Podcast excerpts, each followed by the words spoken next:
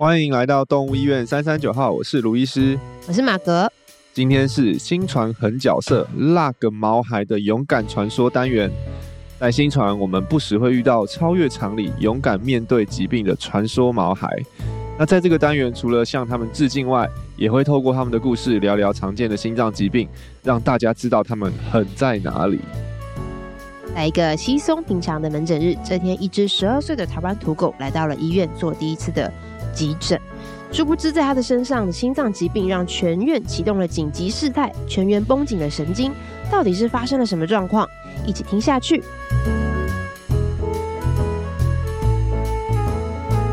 耶耶耶！今天其实是今天这个单元蛮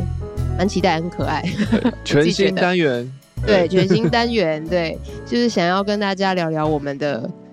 这这也是我们其实有的时候在医院聊天的时候也会聊到的故事啊。哦，对，想到这疾病就会想到啊，那个谁谁谁这样子。对对，通没有通通常在医院我们对都不会想到是哪个病，都会先想到是哪一只狗狗。对对对对，没错。然后它的一些传奇的故事，故事一些经典这样子。对，对，所以想要透过这个。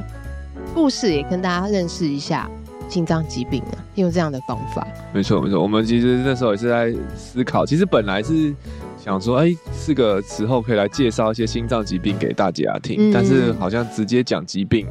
就有种在上课的感觉。对对对，大家应该听到一半就会昏倒。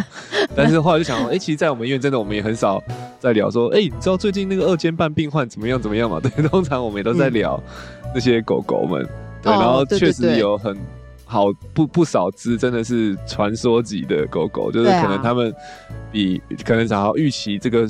书书上教科书上会说这个病可能就活半年，嗯，硬生生活了四年，对不对？哇！然后说可能原本预期他可能哇这个不一定撑得过这一次，但是他没想到他撑过了，而且又。开心的活了很久，对，对，所以我觉得我们还是有很多这种超越常理的狗狗，没错，真的就是勇敢传说啊，没错没错，所以我们觉得，哎、欸，这个其实很很很值得我们来跟他致敬一下，没错。的同时，我们也可以跟大家分享一下它背后这些疾病的一些嗯嗯一些一些知识，然后让大家也更多知道说，哦，如果自己家的狗狗，嗯嗯，如果不不不幸有遇到这样的状况，嗯，对，如何像传说。那个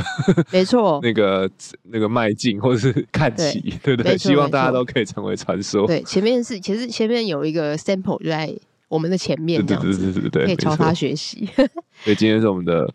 第一集，我们首位传说是要来聊聊聊哪一个呢？哎，今天的对，刚刚其实前面的一开始的 opening 就讲到，它是一只十二岁的台湾土狗。嗯，那个时候啦，那个时候他来的时候是十二岁，现在已经十五岁了。十五岁了，对，也哦，也对，也来了三三年多了哈。对，我们是跟着新传一起一起成长。哎、欸，真的耶。对啊，没错没错。对，那他现对现在十五岁那一天的话，其实是来急诊。对啊。那时候的状况是什么？卢医师你还记得吗？因为这是这个是刚好也是卢医师的病患。那一天那一天的主主诉，他就是。说哦，有一只狗狗就是会昏倒，嗯，然后就是想要来讲进来这边来这边看，对。对，然后通常我们其实接到那个哎会昏倒的的狗狗，对对，我们通常会觉得说哎要赶快来看，但是大部分会昏主诉说呃我会昏倒狗，通常都是他过去有昏倒，对，所以比较少是说在来的当下他就。会会昏倒的，所以通常我们的预设哦会昏倒的狗狗，那就是我们来，然后我们一定会帮他做一系列的检查，然后找出他昏倒的原因是什么。对，但是像是那个在今天我们要讲的狠角色，他就是真的太狠，他一来 就是一直昏倒。Oh my god！就是他在那个那个诊诊间的时候，就是在候诊区的时候，就就是一直大概五分钟他就会昏倒一次，五分钟他就会昏倒一次，你就看他站起来，然后。然后就突然就就就就瘫下下去，这样，然后是睡，或是趴着休息，然后咚又倒下去，然后就是一直持续的昏倒。嗯、所以那个时候大家其实真的就是整个吓到，然后赶快说到底怎么回事？怎么会一直昏倒？因为其实这个这样一直昏倒的状况其实并不常见。通常会昏倒，心脏病毛孩衰竭会昏倒，通常是一天你说。一两次就很频繁了，就是每天都昏倒就已经很频繁，但是通常是可能是什么事主回家叫叫叫叫，嗯、或者说兴奋。的时候昏倒，但像他这种就是每分钟、嗯、每个每十分钟都在昏倒，没有什么东西去诱导他的状况下，对对对，就确实是就是是是是很很很异常的，所以当下我们赶快就让他进到我们中间的那个氧气氧气室，然后先吸氧，嗯、然后我们当然当下我们通常最初步的心脏检查就是听诊。嗯，对，就是大家都有看，都有对医生都会挂个听诊器嘛，所以对，对特别对心脏科医生来讲，听诊器其实就是我们的最初步的，就所以我们就马上先听了一下他的心脏是什么样，就就发现他的心跳超级就超级慢，嗯，就可能一分钟才二二十下，对，正常的狗狗以它的体型应该要可能八十啊到八十下左右。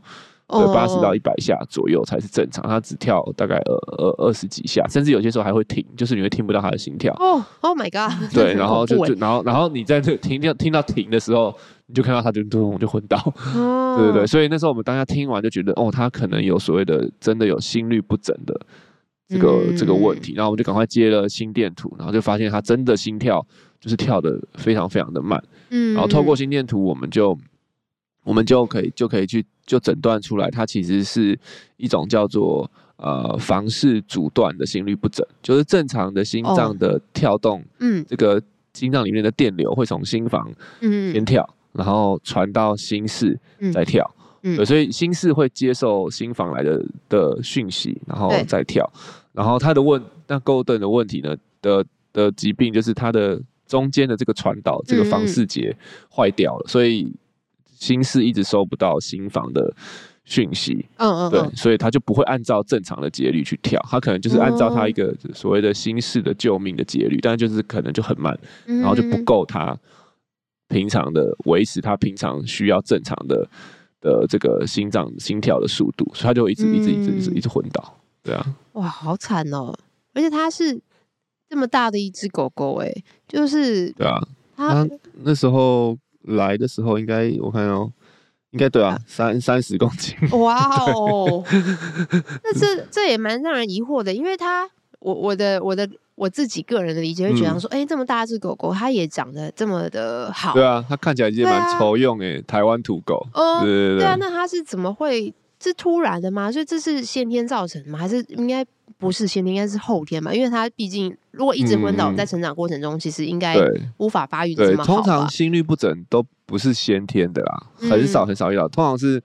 后天，或者说通常往往是不是都是二次性，就是说通常是心脏有一些的。问题就是心脏过度的肥大、肥厚啊，哦、或是一些肌肉的心肌的纤维化，嗯，等等的，去导致这些的心律不整。所以确实，如果你说先天性有没有可能很严重的先天性心脏病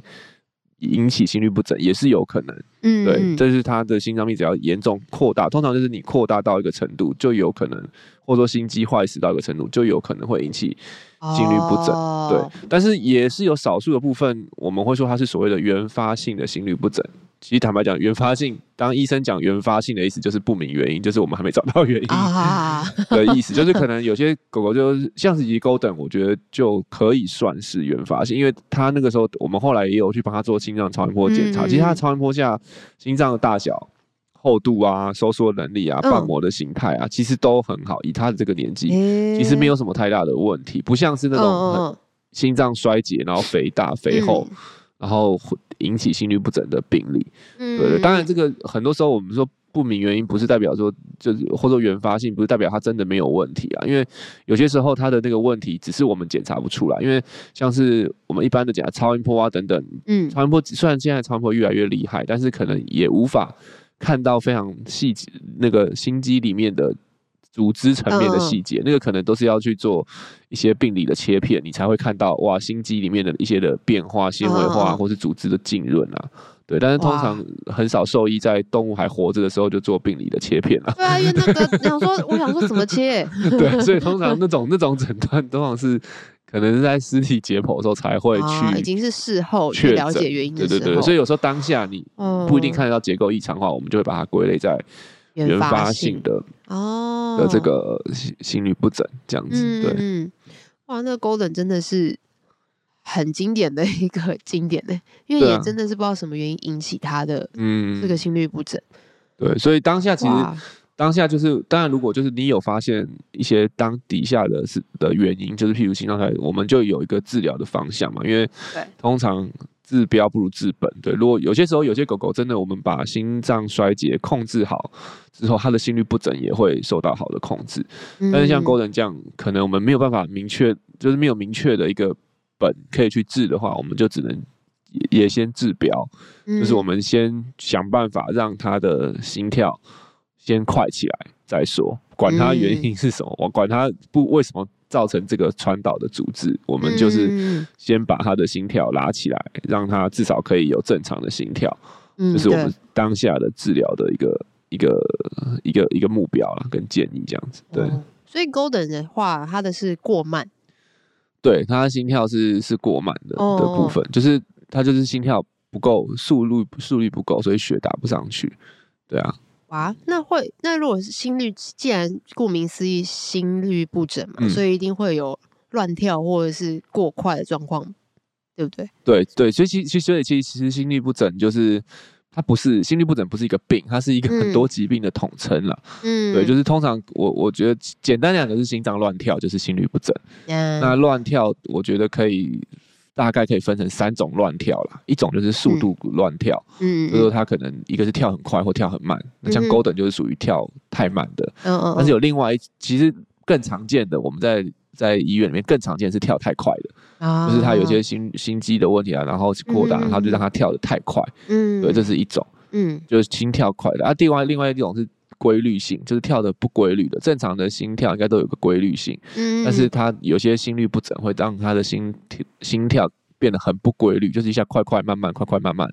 对，那那个其实虽然有跳，哦、但是你跳不规律，其实也是会影响到你的心脏的功能，嗯，对。那第三个就是，其实也就是像 Golden 的真的根本原因就是传导的阻滞，就是心脏其实就是一个在心电心脏里面的电流。去传导这些的讯号，让心脏收缩嘛。嗯、那这个传导的过程中有任何的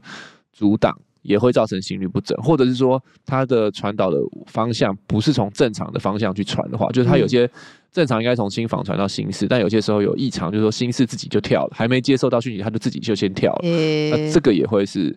有有有问题的地方。哦，对对对，抢拍了。对，然后成为追抢拍啊，然后抢 超多拍，就会变得我们刚刚讲的心心跳过快，嗯，这个也是也是异常，也是需要去做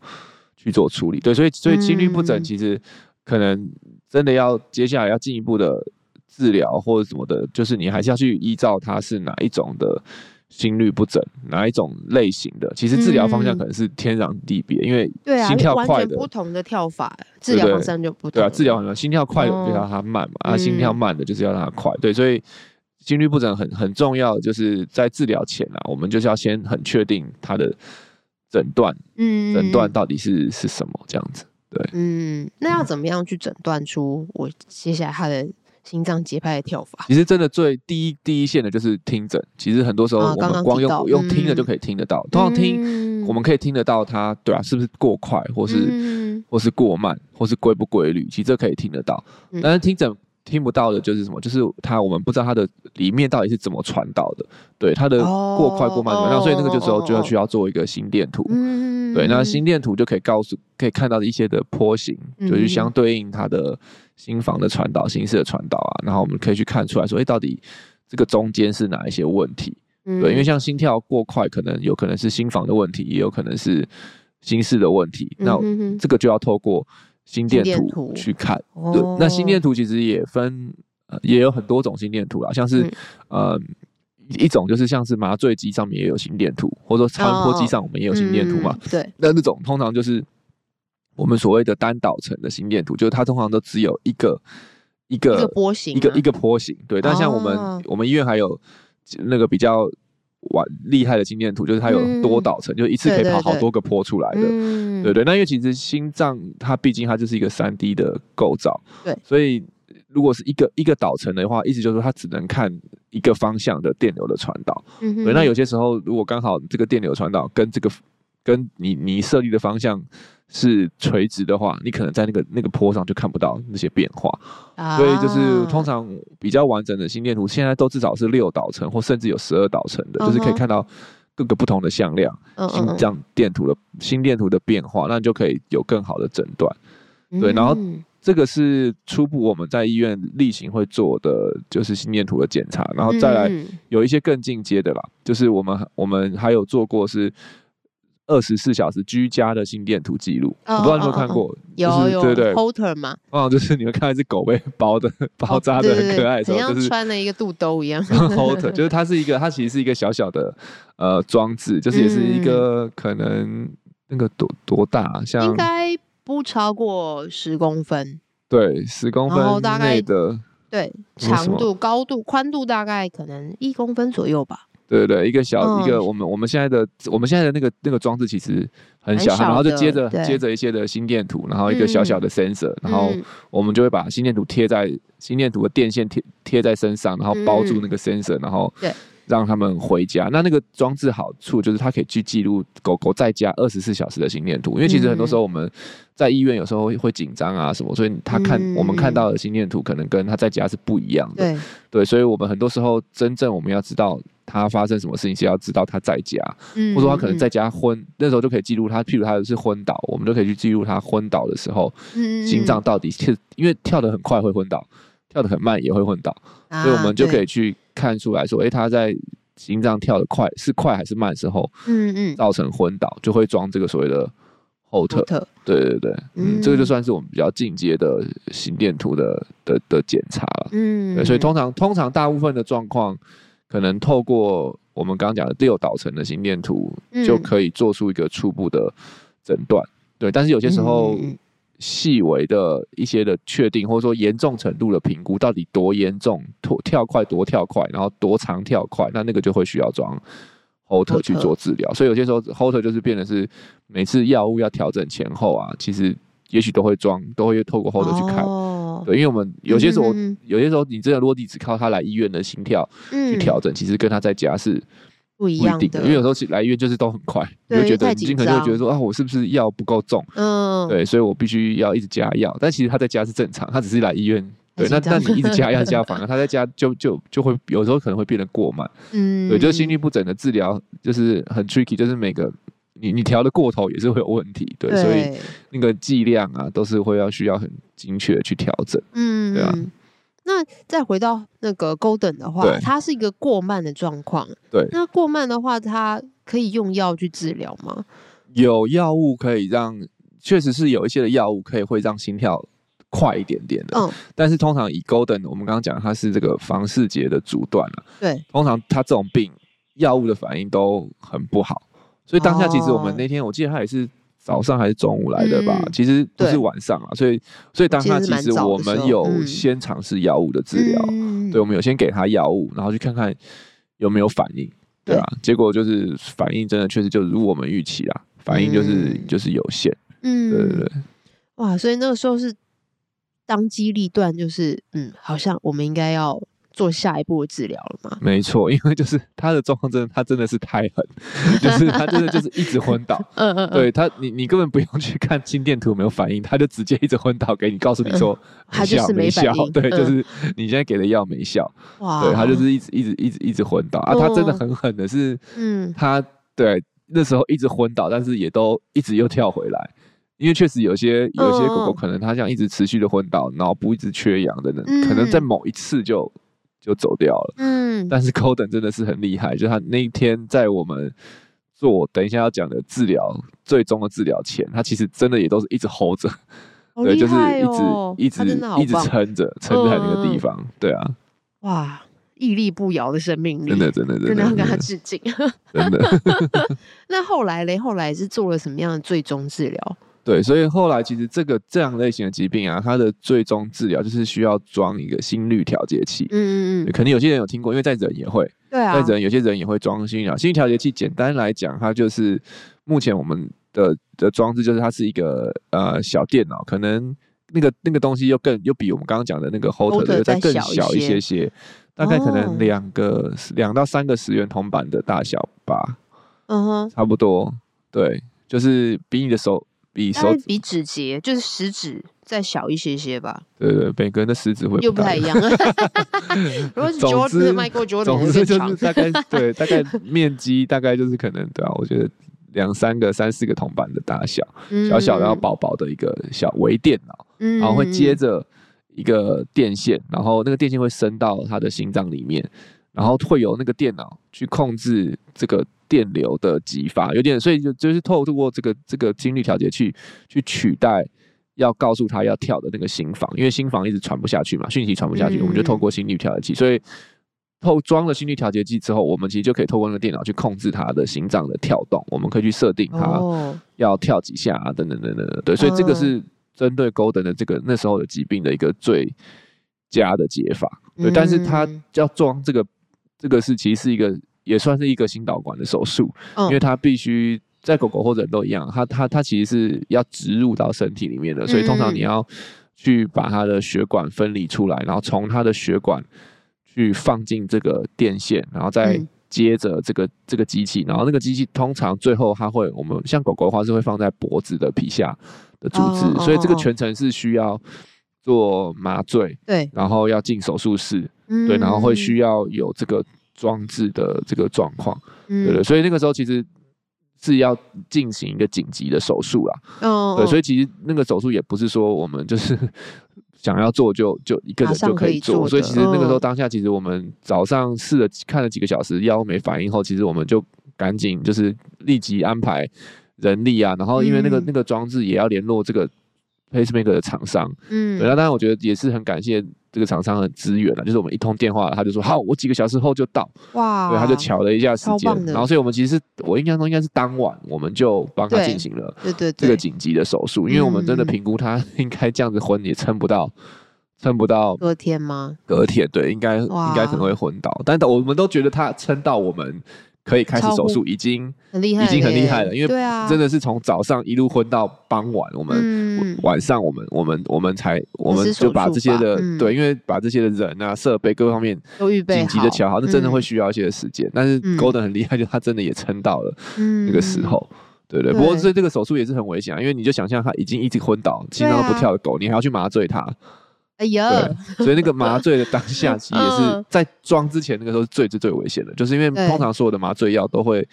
让心跳再更慢，或是更弱一些些。对，所以当然我们我们现在也有一些的装置啊，我们有那个电极器嘛，我们的电极器就是可以把两个贴片贴在胸腔的外面。对对，然后如果真的。真的，他心跳停，我们可以开电极器去刺激，从体外去刺激，嗯，对不对？那我们我们要装的是从体内，但是我们体外是可以暂时啊，有些时候是可以暂时的去刺激它的跳动，嗯，对，所以当然我们还是有做好万全的准备啦。所以通常那种手术就是前面会非常的紧张，就从一打麻醉药下去到。嗯装之前都非常非常的紧张，所有人都很紧张，就是麻醉师超紧张，然后手术人也超紧张，然后动作都很快，然后然后就在装下那个装进去，接上那机器后就大家就啊好了，OK，我们现在可以控制心跳，就是我们就不担心他跳不跳，就是我们我们就可以控制好，我要跳六六十下、六十五下，然后就开始做一系列的测试，然后找到他最适合的 setting 啊，对，那个时候就安心了，就是只要把把那个导管放到心脏。开始跳动之后，嗯，大家就会麻醉师就会就会哦，就可以稍微放松一点，然后我们手术的一阵也比较紧放松，不然前面都其实真的都超紧张的，嗯，对对，因为你那个麻下去到装是最危险的时候，嗯，对啊，嗯。对啊，听卢医师在讲的时候，就想到哦，李医师不知道有多焦虑，应该又在那边走来走去吧。对对对，他那个那个那个麻麻醉真的是是是是蛮可怕的。就一开始，我们之之前也有一只、嗯、一只狗狗，也是要装心率调节器啊，就术前其实。它的术前的心跳是它有史以来最好的一次，就是跳的速度也是正常，还蛮不错，然后很规律。我们想说，哎呦，今天很稳定哦，甚至还讨论说，哎，这样还要不要装？结果一麻下去，瞬间整个心跳就停止，哦，就是直接停个五十十秒钟这样。然后我们真的是靠那个心率，就是调，就是电极器把它再电回来，然后赶快再装的。所以就是这个手术真的是有点 哇，有点可怕，对啊，嗯，但是真的就是风险很高啦，因为那个时候。就是跟他的妈妈讨论，真的不做，可能他就没有没有办法。对就算做的过程风险很高，可能不一定撑得过，嗯、但是不做一定撑不过。对，所以一方面是零机、嗯、会是零啊，嗯、另外一方面我们还是有成功的机会，所以对，也是很感谢他们的爸爸妈妈信任，就说很当，也或者也很当机立断的就决定好就是做。对对，因为那个手术就是真的要做，通常其实。像我之前去国外 visiting 那个拜访的经验，就他们也都是这种这种手术，通常也是急诊手术。嗯，大部分的时候都也是当下来就一直昏一直昏，然后就是要赶快赶、嗯、快赶快紧急去做。嗯，确、啊、实，如果真的不做的话，药物也确实也执行了，也没有用。对，通常通常药物对啊，有效的机会很很低啦。嗯、对，通常就是还是要赶紧的去做手术这样子。对，对，我记得我那天有上班，还记得那个时候多么的。紧张，对啊，你看全部人皮都绷很紧，就在还没放进去之前，对，因为就看到他一直就咚就倒下去，然后又自己就自己就慢慢的慢慢又把自己撑起来，就觉得哦好了不起哦，他 Golden 真的很 赞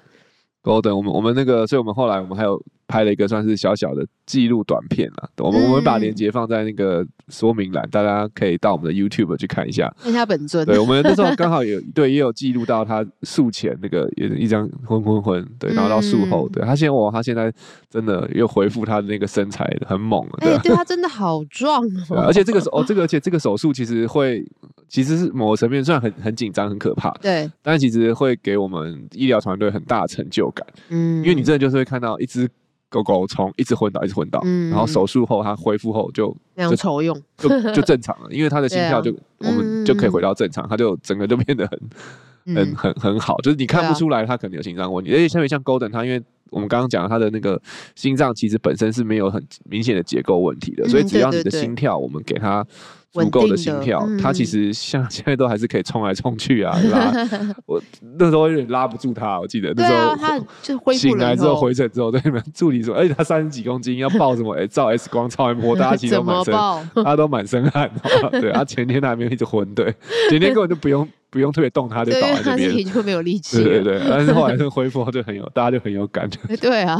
就用处理他都会流汗的那种。对，真的，那它太壮了。对，他超壮，对啊，真的很酷诶，他的故事。嗯、那那因为他刚卢医师你说他的这个 pacemaker 是装在皮下的脖子这边，那他的术后有什么需要特别照顾的吗？对，要照就要最要小心的就是，因为毕竟它就是一个异异异物，对狗来讲，嗯、所以有些狗确实我们是没遇过了，但是有有一些报告就是他们会去抓，他会就是可能觉得那边东西怪怪去抓，然后甚至甚至真的把它抓出来，嗯、就是把那个导线抓坏掉，oh、抓断掉，这这是有有可能的。嗯、对，所以其实回家最重要就是，因为它毕竟还是会有个缝线的伤口，就是要好好保护，嗯、所以头套这种一定都要戴着，然后避免它。去去抓，就是他想抓，嗯、但是至少也不要让他抓到。嗯，对。然后后后面通常狗狗就会习惯了，像现在 Golden 应该都不大会觉得那个地方有什么东西。嗯。但是一开始初期刚刚手术完，就是确实要好好的保护啊。我记得他妈妈还特别为了他做了一个那个呃定制的定制的脖围，对对对对，就是看起来很酷，但是就是他只是想要防抓。对，啊、对对对。对，我记得那时候妈妈回诊吧，然后我就看到，而且那个脖围还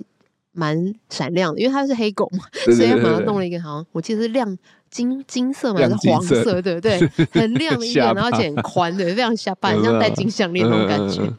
然后妈妈就说：“哦，对啊，邻居还会问说这哪里做的，怎么那么好看？”妈妈很骄傲。那个人，人家以为是造型。对对对，以为造型。我不知道里面里面包了一个心率调节器。对啊对啊，没错。确实还蛮下巴的。对对对，黑黑金黑金。对，哎，真的是黑金，它确实是。那像 Golden 的话，是因为它撞了这个 pacemaker 的关系，要这样保护。那如果是一般的狗狗，没有像它这么的，嗯。辛苦的，可能它是吃药的话的，那它的也有一些什么要照顾的部分吗？就是可能主要也是观察症状吧，对啊，因为像心律不整，其实最严重，通常最严重症状就是会造成昏倒，然后或者是有些时候是它不一定昏，那它可能会定在那边有点晃神晃神，因为就是不管心跳跳得太快或太慢，或是不规律，其实都是会造成就是你血打到脑袋的。量不够，然后可能就会有点点晃神，所以我觉得居家就是要观察这些症状有没有在复发。对，就像其实，就像其实他装了心率调节器也还是要观察，因为确实心率调节器装了之后也不是也不是说就是哦接下来就完全没有事情，因为有些时候还是会有些的的的的状况，像是可能它的电极电极的强度啊或速度啊，有些时候还是要随着它的的对心脏的反应去做一些的。的调整，对，所以如果有发现一些症状上有又出来的时候，可能就不叫叫回来，就要必须要回诊去像有装心率调节器，可能就要调整一些他的电脑的 setting。那当然药物的话，可能就要去评估说，我们药有没有再调剂量啊，或者说要有没有要换加另外一种的心律不整的药物啊，嗯、等等的。对，所以在居家的话，最主要还是观察他的临床的症状啊。对，然后如果它是那种跳很快的狗狗的话，就是也要尽尽避避免就是过于紧迫。就是兴奋紧张的这个状况，就是嗯，让它会交感神经刺激，嗯、让它心跳更快的这个状况，嗯，对对，是因为通常通常那种跳得快的心率不整，你又让它很紧迫的时候。他其实心跳就会更快，他可能就会从危险变得更危险。嗯，对，所以就是也要尽量避免这样子。对，那那那如果你的问题是心跳过慢的，那就比较没有这个问题了。对，我们反而希望他跳快一点嘛，也，就比较没有这个比较没有这个问题。对，反但是反而要担心他会不会又过慢到出现昏倒跟休克的这个这个症状。对，然后就是按时吃药也很重要，因为心律不整就是他的药其实都是。其实每种药都是啊，它都其实都是有个药效的期间，所以你可能你漏掉一次的药，有可能它那个异常的心跳就会跑回来。对，所以你你没有一直按时吃药，一直压着压着的话，它可能心律不整，就是有有时候还是会突发。那心律不整可怕就是有些时候你可能一直都没发生，但是突发个很严重的，不要说几分钟、几秒钟，就有可能会造成休克，那有可能。或者那一次就就就走掉，哇对，它是有可能在几秒内就造成